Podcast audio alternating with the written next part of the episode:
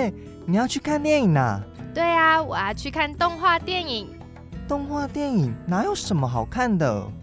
既然你不知道有什么好看的，那我们就先来用听的吧，一起来听说一口好动画。欢迎收听说一口好动画，我是子怡。有哪些好动画，我说给你听。正式开播的第一集，欢迎各位听众朋友们加入说一口好动画这个全新的 podcast 节目。耶！好好哦，谢谢今天的客座嘉宾来帮我炒热气氛。那么这个说一口好动画，接下来就每一个礼拜会是用周更的形式，每个礼拜都会有更新，也请大家要多多支持哦。今天除了我以外，刚刚大家已经听到了，就开播呢，所以要热闹一点，要给他整个场面嗨起来。我们就请到了如如来跟我们一起聊动画，欢迎如如。Hello，大家好，我是如如。如如刚刚一直在那里，就是一下跟我纠结他名字要叫什么，一下又跟我纠结说他要那个他要嗨起来。对，因为我觉得我今天有一个使命，就是要把你的动画节目比较无聊的 part。变得有趣，变得生动。你直接说我动画节目无聊，哎，你刚丢？没有，我跟你说，因为像是我自己平常，我们没有认识你之前，我真的是动画接触的比较少一点点，所以我是觉得说，大家可以借由这个节目爱上动画，那也是一个很棒的选择。嗯，没错。所以其实做这个 podcast 就说一口好动画这个节目，最重要的当然就是想要像。跟如如推广动画一样，就跟全世界推广动画，哎，很棒哎！我觉得这这个节目赞的，有没有？所以支持一下好不好？有追踪那个，因为我现在就是在每一个 podcast 平台上面都有，包括什么 Apple Podcast 啦、Google 的啊，然后 Spotify 跟 KKBox 还有 s o n On，所以只要有追踪键的都给我按下去。对，真的 强性规定，很好听哎！天哪，这个节目好啊，其实。这样讲我都有点害羞，有点哈兹卡西。呃，那今天呢，其实要跟大家聊的是一个对比较硬的话题。今天要来跟大家先聊聊关于动画历史，要先带大家追本溯源一下。其实说真的，动画历史是一个我觉得比较难聊啦，因为它是一个很硬的东西。对，真的，因为像我自己是呃，就对动画就只有那种比较有名的动画，就是有一点概念的人。都会很难去理解说动画它到底是从什么开始起，什么时候开始起源的。而且其实有名的动画，如果说要现在的人比较多知道早期的动画，就是迪士尼派，就是迪士尼的那些早期的公主或什么小熊维尼、小鹿斑比这一类。对对对。但我有一个问题想问啊，就是像那种蜡笔小新那种，也可以当成是一种动画的发展吗？呃，我先跟听众朋友们说一下，毕竟我们这个说一口好动画，我主要着重的部分还是在。动画电影这一块，就长篇动画。但蜡笔小新他们虽然他自己有出剧场版，可是他一开始起家还是电视动画这一块。电视动画跟动画电影比较有差，因为电视动画它是一个系列，但每一集其实没有像动画电影一样那么长。现在当然也是有很精细的电视动画，像什么《鬼灭之刃》之类的。但是早期的话，动画电影他们需要做的精细度要相比。电视动画高很多，因为它会整个被放大。我们拍片的时候，你拍剧情片跟拍节目那一些，还是有一些规格上面的差异。嗯，但当然没有，我没有要比较说到底是电视动画比较好，还是动画电影比较好。就每一个都有自己的一个一块小土地，但我们主要的就是要讲动画电影这一边。好，好，那刚刚说就是讲到动画电影这一边嘛，其实。动画历史这一块，当然一定还是会提到一些关于动画的一些前因后果啊什么之类。你要不要猜猜看，动画它最一开始、最最最一开始，到底要追溯到什么时候？呃，我觉得应该啦，应该感觉上可能是美国吗？文化大国之类的，还是日本啊？其实动画它最一开始真的有动画的这种感觉出现的时候是。原始人的壁画，就史前时代哦，所以以前的人就知道那种东西是可能可以把它做成竹歌，然后去。对，没错，就是他们会有像那个壁画，其实有很多考古学家会发现，例如说他们宰一头牛好了，宰一头野生的野牛，那他们就会画说那个野人在奔跑的那个同一个野人，然后他会画很多很多个。好像一样又不一样的野人，然后你其实一系列这样看过去，就很像他在跑。哦，哎，好酷哦。嗯，所以这其实在很早很早就有了，但动画历史就历史上的资料非常的少，因为它多数要到后期开始电影出现的时候，才会有一些袋子啊一些作品保留下来，但更早期的话就会比较就真的基本上没有或者比较少，所以呢，今天这真的不是叶佩，但今天要先特别感谢两位非常非常厉害的教授，一个就是黄玉山教授，另外一个就是余维正教授，感谢他们，真的真的感谢他们，因为他们编写了一本书，叫做《动画电影探索》。这一集内容有非常多可以参考的依据，然后也很感谢他们提供这么伟大的研究。那如果听众朋友们有兴趣，那一本书真的超不硬，它是用一个很简洁明了的方式在讲动画电影，而且它也没有到真的很厚，就像什么字典之类的。所以它是在那一本书主要是在讲呃动画历史的发展吗？对，他会从一开始。讲起，然后再讲每一个国家，它是分国讲的，哎，好有趣哦！就是每一个国家的发展都是环环相扣的概念。对对对，真的你会发现说，其实虽然大家好像离得很远，在太平洋被分隔两地这样，但说真的，其实动画也算是一种锁链的概念嘛，就大家突然就环环相扣在一起。嗯，那所以如果听众朋友们有兴趣的话，也可以去看一看这一本书，然后这本书有更多更深入的介绍。动画历史的一开始，我们到底要从哪里来讲起呢？首先，其实我们就先从字面这个部分来说。如如，你要不要帮听众朋友们猜猜看？呃，我觉得动画一开始应该还是起源于美国之类的文化大国，哎，还是日本？呃，其实你这样猜算是很合理的。可是，其实动画这个词其实很难下定论，它到底是从哪里来？就到底是美国人先用还是日本人先用？它很难下一个定论，因为它中间有一些转变的过程。但是如果用意义来说的话，它跟拉丁文有很大的关系。在拉丁文里面，我接下来要开始念拉丁文的部分。那个听众朋友们，如果有人是什么拉丁文学者，请不要对他太严。对，不要鞭打我，我连英文都念不好了，还要我念拉丁文。反正拉丁文里面呢，有一个词叫做 anima，anima 这个词代表是灵魂的意思。那还有接下来有一个词叫做 animale，animale 这个字它有赋予生命的意思。接下来还有一个词是叫做 animate，animate 这个意思是让某个东西活过来。我自己在看它字面上的意思，应该比较不像上帝的那一种赋予生命，是比较像是那种有点巫术的感觉。哦，呃，就是是那种让某个东西活过来的意思，也不能说像巫术，应该就像。现在动画这个意义，你让一张图活过来，变成会动的东西，这个也可以用 animate 来形容。哦，哎，太诗意了吧！我没有想到，呃，这个名字的由来就是赋予的意义这么深刻。哎，那我想要问啊，就是有一个很好奇的事情，就是 animation 这一个词也是美国人开始使用的吗？其实呢，早在十七世纪的时候就有 animate 这个词汇。但这个词汇它是被指向动画的前身皮影戏那种。你有看过一些比较古代的电影，他们会有一个那种圆圆的圆筒，然后你这样转转转转转，它就圆圆圆筒，它每一面都有一张图，然后转转转转，它就开始跑的那个那个东西。那个一开始那个东西，一开始是在说那个东西，比较类似现在动画这个词，其实是来自日本二战后的日本。第二次世界大战后之后的日本呢，其实对于那个动画是算是他们一个很重要的黄金时代。那那个时候，他们就用片假名拼出了 animation 这个词，哦，然后这个词呢就被用来当做偶动画或是线条绘画，比较像我们现在的动画的一个统称。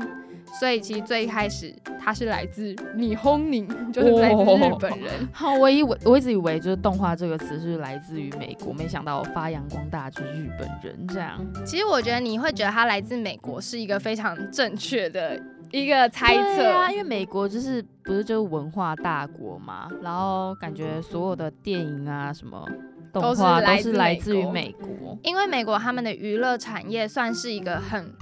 快速就发达的一个国家，而且他们的行销全世界是做的。我觉得虽然这样说，可能有一些人会不太同意，但我自己我个人认为他们行销做的是最好的。对啊，关于娱乐行销这一件事情，真的，其实想到美国，大家脑袋里面应该会开始浮现那个人影出来，或者说鼠影。我想一下，那一定就是只有我知道那一间啊，就迪士尼嘛。对，就是大家现在脑袋里面想到的都是米老鼠本人，唯一知道一间哎，唯一知道真的假的？真的，这如果是直觉直觉的话，就一定是迪士尼啊。说真的，如果你就比较少在接触动画电影的话，应该真的第一个知道的就是迪士尼，毕竟他们算是美国动画电影。这一块一个非常非常重要的开创先锋，为什么会直接我只说电影？因为他们就是做出美国史上第一部动画电影的人，动画彩色长篇电影。因为动画他们一开始像米奇还刚出来的时候，大家一定都有一个很熟悉的一个小短片，这个短片叫做《蒸汽船威力》。我这样讲，可能有一些听众朋友就想说，哈，哪里熟悉了？哎，真的会读到哎，就连广电领域都会给我们看那一个影片。你说蒸汽船威力，对，大家一定有看过，在那个迪士尼动画前面，你会听到那个噔噔噔噔噔噔噔噔噔噔噔噔噔噔，会 有那一首歌，大家一定有听过那一首歌。我现在这样唱，可能听众朋友们就直接按暂停，拜托不要，拜托不要，大家冷静点，回来回来，好不好？没有啦，其实这个蒸汽船威力就是那个米奇，他在一个船上，然后开船，然后他吹口哨那一个。大家有兴趣的话，那个 YouTube 上面有历史资料，大家可以去搜寻蒸汽船威力，就会跑出来那一个影片，可以看一下。其实很有趣，很可爱，很逗趣。爱那时候可以做成这样，我觉得已经是超厉害的。蒸汽船威力就是让米奇他整个人。整整个人整整只鼠就 讲它是人好像有点哪里奇怪，但讲它是老鼠也有怪怪的，就不会有人不知道米奇这个动物。对，你知道米奇它是少数一个虚拟角色，在好莱坞的星光大道上面有一颗自己的星星的，太夸张了吧？所以米奇其实已经造成了很大的回响，而且那时候迪士尼刚好在一个黄金年代。为什么会说黄金年代？就是因为当时美国在一个美国梦的阶段。嗯，呃，可能有一些美国梦是什么东西？什么意思？对我刚刚就是想要跟大家解释什么叫美国梦。美国梦就是他们认为说他们的经济成长很快，然后他们就觉得说他们可以做到更好，他们可以去成为全世界的那个 leader，就有点那种概念，就他们的霸权。主流文化主义那种感觉，没有到那么的有点，在招黑已经有点，对你有点烧黑。我等一下被人家留言政治不正确，很恐怖呢。先不要，先不要。好啦，反正就是他没有那么的不可爱哦，他是一个。大家拥有理想的年代，就是每个人都可以有做梦的机会，有点像动物方程式的那种感觉，哦，就是 everyone can do anything 的那种感觉，就大家都可以做自己想做的事情，对未来很有希望的。对对对，所以刚好很 match 迪士尼它本身的形象。对，迪士尼公司他们就是，其实大家现在听到迪士尼都觉得他们是梦想啊、魔法啊、奇幻啊，就进去鸟上就可以成为某一只公主。对对对，就大家都是。是你在逃公主跟没有，你只是一个普通人。你不要再帮我招黑了，哇！直接那个订阅先收回。好啦，那其实今天呢，跟大家聊关于迪士尼，大家觉得就梦想嘛，很有冲劲，一个好像很伟大、飘在云端上面的王国。但是你知道，其实迪士尼它在一九二七年，它推出了第一部动画电影《白雪公主》的时候，真的是大家都很尬异，就觉得它是梦想的代表。可是其实它之后发生一件，我觉得有一点小小。小秘辛，什么什么事情？他发生什么事情？他那时候发生一个大罢工事件哦。但是说真的，其实我自己看迪士尼看了这么多部迪士尼，真的是从小看到大。我到查资料，我才知道有这个罢工事件。呃，因为感觉其实迪士尼算是很多人想进的公司。没错，就大家都觉得他现在就是福利好啊，然后对动画师也很好啊。大家可能很常看到那种什么进去迪士尼公司里面看他们什么餐厅有牛排啊，梦想的殿堂的概念。对，没错，没错。可能很多动画师都趋之若鹜，就觉得你成为迪士尼动画师是一个至高的荣誉。对，真的。但是在那个年代，因为现在已经有电脑了嘛，除了电脑这个技术上面的革新以外，其实现在有很多很多事情是属于比较高科技、比较顺手的。但是刚刚有提到白雪公主是在一九零零年代的。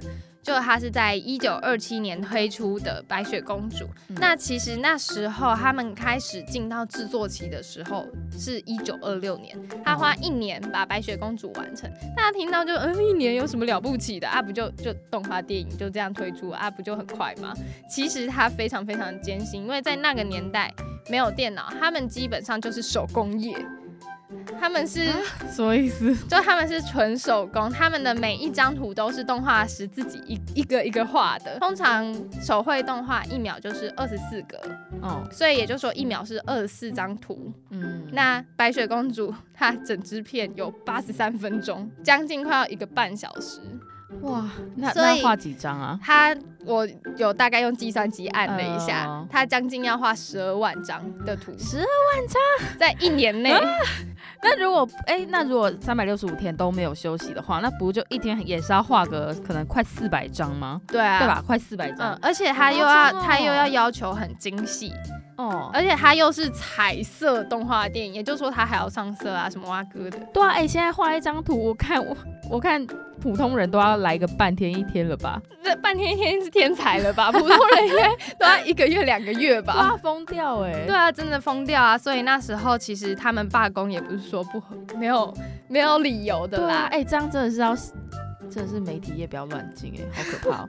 你又在帮我招黑，等一下招黑吗？等下又有人跑进来说，哎，怎么可以这样说？就大家媒体业其实都是真的是牺牲家庭跟牺牲私人时间去做这件事情。嗯，因为对于当时的艺术家还有那些动画师来说，其实这是一个很伟大的创举，真的。因为白雪公主就是整个美国的第一部，所以它算是就是开创的先锋，对于整个动画世界来说是非常非常重要，也很。很有那个历史价值的。嗯，其实他们一开始还没有说真的很想罢工，他们觉得白雪公主的成功就是让他们有种苦尽甘来的感觉。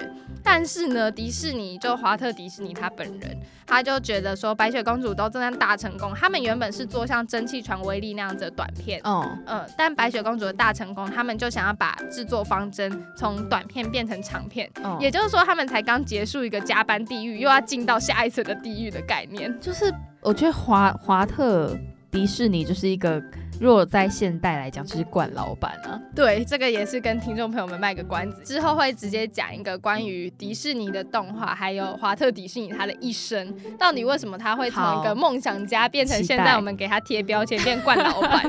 真的期待哎！这样那一集要邀请我吗？那一集已经录好了，你来不及了。你看，你看，你看，没有啦。就这个部分，其实之后大家，因为我已经录好了，所以大家可以敬请期待一下，之后也会上线来跟大家说。其实就是下下一集啦，第三集就会来跟大家先聊聊迪士尼动画，再聊聊华特迪士尼他的一生，再聊聊迪士尼冠老板华特迪士尼的一生。你再这样讲，我等一下真的直接，等一下真的直接被骂爆哎，怕我不要这样，不要不不承受不敢承受了是吗。不敢承受，不敢承受。我还没有，不过可说不定也没什么人在听。哎，不要这样子，要对自己的节目有信心。所以就乱乱讲话。好啦，不行啊，没有。其实真的，我觉得华特迪士尼虽然你这样听，它真的很像冠老板，但是如果。不是，如果应该说一定要，一定要听我接下来讲迪士尼的那一趴，你就会发现说，华特迪士尼他是一个很有理想、很有梦想、也很敢冲的一个人。其实我觉得你要成功，真的成为一个成功人士，你一定要有一些怪地方跟一些你坚持的地方。对，你不只要勉强自己，你要勉强别人。这样讲，安妮刚丢，不对吧？好，对，收回，收回。你要某种有那种偏执的热情。对，就是真的成。成为一个什么很厉害的，像是日本的那种匠人啊什么的，他们就会有他们自己的一个执着，对，他们才会做出他们认为完美的作品，大家认为很厉害的作品。嗯，因为其实我觉得迪士尼其实就是一个完美的代表。对，没错。其实虽然这样子说，对于因为我们不是本科系的人，因为有些可能有些人会觉得说迪士尼就是一个很商业的地方。对，但是说真的，我不得不说，迪士尼真的是陪伴了大家的童年。因为它就是一个，虽然它商业，但是因为它做出来的东西，从你刚在爬到你，你已经就是老了，坐在椅子上摇啊摇，你都可以看得懂迪士尼动画，这是一个很厉害的一件事情。对，而且那个什么迪士尼动画，就是认真可以把你那一段时间把你带往不同的世界。我觉得要到这种境界真的很厉害。没错，就是让你在那两个小时，你是像去。整个沉浸在它里面，你去它的世界，对对对，游玩了一圈的概念，没错没错，所以这真的是一个很厉害的一件事情。那说了这么多关于迪士尼动画的部分，其其实迪士尼动画它就是一开始美国动画历史的一个非常重要的代表。但除了这个刚刚讲到迪士尼动画的开创，因为那时候已经是一九零零年代那个时候，接下来其实就进到了第二次世界大战，有一个二战大家也很认识的国家，大家有就没有？如果历史课没有打瞌睡的话，应该都会知道它是一个二战重要的国家，这个国家就是苏联。啊，苏联，可能大家听到苏联动画跟你一样，苏联为什么会有动画？对，就是想说 苏联有动画吗？从来没有看苏联的那个什么电影产业也是二战之后很蓬勃发展。没错，但其实苏联的电影产业在二战之前就已经有了。哦。可是为什么在二战的时候电影产业是在二战之后，但二战当下反而是动画？这个也有一个跟战争很大的关系，因为当时呢。他们要去宣传他们自己的国家的思想，然后要去可能做一些心理战啊，所以他们把电影当成一个很重要的宣传的素材。所以电影这部分其实他们的政府是有管控的，嗯，而且管控的很严格，包括一些内容之类的。那当然有一些艺术家们，他们就觉得电影这条路他们没办法发展他们自己的想要表达的思想，他们就转往动画。哦，哎，所以那时候他们政治氛围是可以让他们做动画的，这样。动画的管制相对起来，比起真人电影来说，严格的那个感觉比较少，就是没有那么禁锢他们。一开始他们其实做动画这件事情是比较少的，他早期都是木偶片。那之后他们出现了一个很特别的作品，那个作品的名字叫做《金钥匙》，它真的是开启。苏联动画大门的那一把钥匙，真的，因为它是一个很特别的作品，是因为它结合了三个要素：真人、动画跟木偶，所以它。让大家知道了动画这件事情，因为那时候苏联人就比较知道木偶啦，他们也有看真人电影，但动画这个概念对于他们来说还是相对陌生的。嗯，所以那时候出了这个金钥匙之后，就打开了苏联观众全新的视野，那你就发现说动画是一个很酷炫的东西。那在那之后呢，其实。刚刚有提到，在二战的时候，其实他们在真人电影下了很多的限制，那所以动画显得比较自由，动画师他们就开始有他们创作的那个契机跟那个动力。哦，那其实苏联他们自己。有非常非常丰富的题材，他们很有名的一个主题就是名著改编系列，他们会去改编一些你我都熟知的那些童话，像什么安徒生啊。那他们苏联当地本身，因为他们的那个地理位置的关系，所以他们当地本身也有很多自己的民间故事或民间传说，他们都会把它改编成动画。说到名著改编，它里面就有一个很有名很有名的，它是改编自安徒生童话的，一九五零年代。有一个很有名的长篇动画叫做《雪之女王》哦哦，我知道这个哎，它真的是很有名的一部动画。为什么说它有名？是因为它当初打造出那个雪之女王的时候，就是因为它的整个画面实在是太精致了哦。听众朋友们有兴趣也可以上去 YouTube 之类的，也有一些历史的片段。那它雪之女王，它就要做那个冰天雪地的世界，而且雪之女王它有一个它的冰宫。他走在那个冰宫，那个咔咔咔的那个声音，然后他的那个些倒影，他全部都做出来了，非常非常的精细，而且那个故事也是大家熟悉的，所以就造成一个很大的回响，因为大家觉得说原来可以用画图让他会动这件事情，做出像真人电影一样的效果。所以那时候这个雪之女王就造成了很大的回响。而且呢，这一部动画电影它还影响到了一个大家也都很熟悉的一个人。就是宫崎骏哦，真的吗？宫崎骏他是因为看了这一部动画电影，他就更坚定的走在他动画师的道路。他自己在他自传上面写的。怎么说？这个又是一个，又要卖关子，好烦哦，好烦好烦。好啦，其实就是因为宫崎骏他在他也是有他的菜鸟时期的。所以他其实，在菜鸟时期，他有一段迷惘期。雪之女王就是拉他的那一根稻草。哦，他觉得说，就是动画电影可以做成这样子，令人感动。对，没错，就是他被他感动到，所以他才会继续的走在这条道路上，才有现在的宫崎骏动画。那我那我一个好奇的点，就是像你刚才提到，就苏联的动画电影影响到宫崎骏，对吧？那我好奇，就除了苏联以外，其他国家的动画发展呢？像是你刚才讲的日本啊，苏联的话特别拿出来讲，是因为它跟二战是有一个很紧密的结合。它在历史上面的脉络来说，日本的二战也是有一个很特别的动画历史发展。动画历史呢，下一集会开始再讲到亚洲地区的部分。今天其实也不知不觉聊了很多了，动画这个字词怎么产生的啊？然后再聊到美国迪士尼跟大家比较不熟悉的苏联，然后也谢谢如如老师今天的陪伴，耶，谢谢大家。接下来日本跟台湾的动画还是要准时收听哦。如果还没有追踪我们的 IG 和粉丝专业的话，也记得赶快按赞追踪，搜寻说一口好动画，或是 Tell Me an Anime T E L L M E A N。A N I M E 就可以找到我们。谢谢大家的收听，说一口好动画有哪些好动画？我说给你听。我们下周见，拜拜。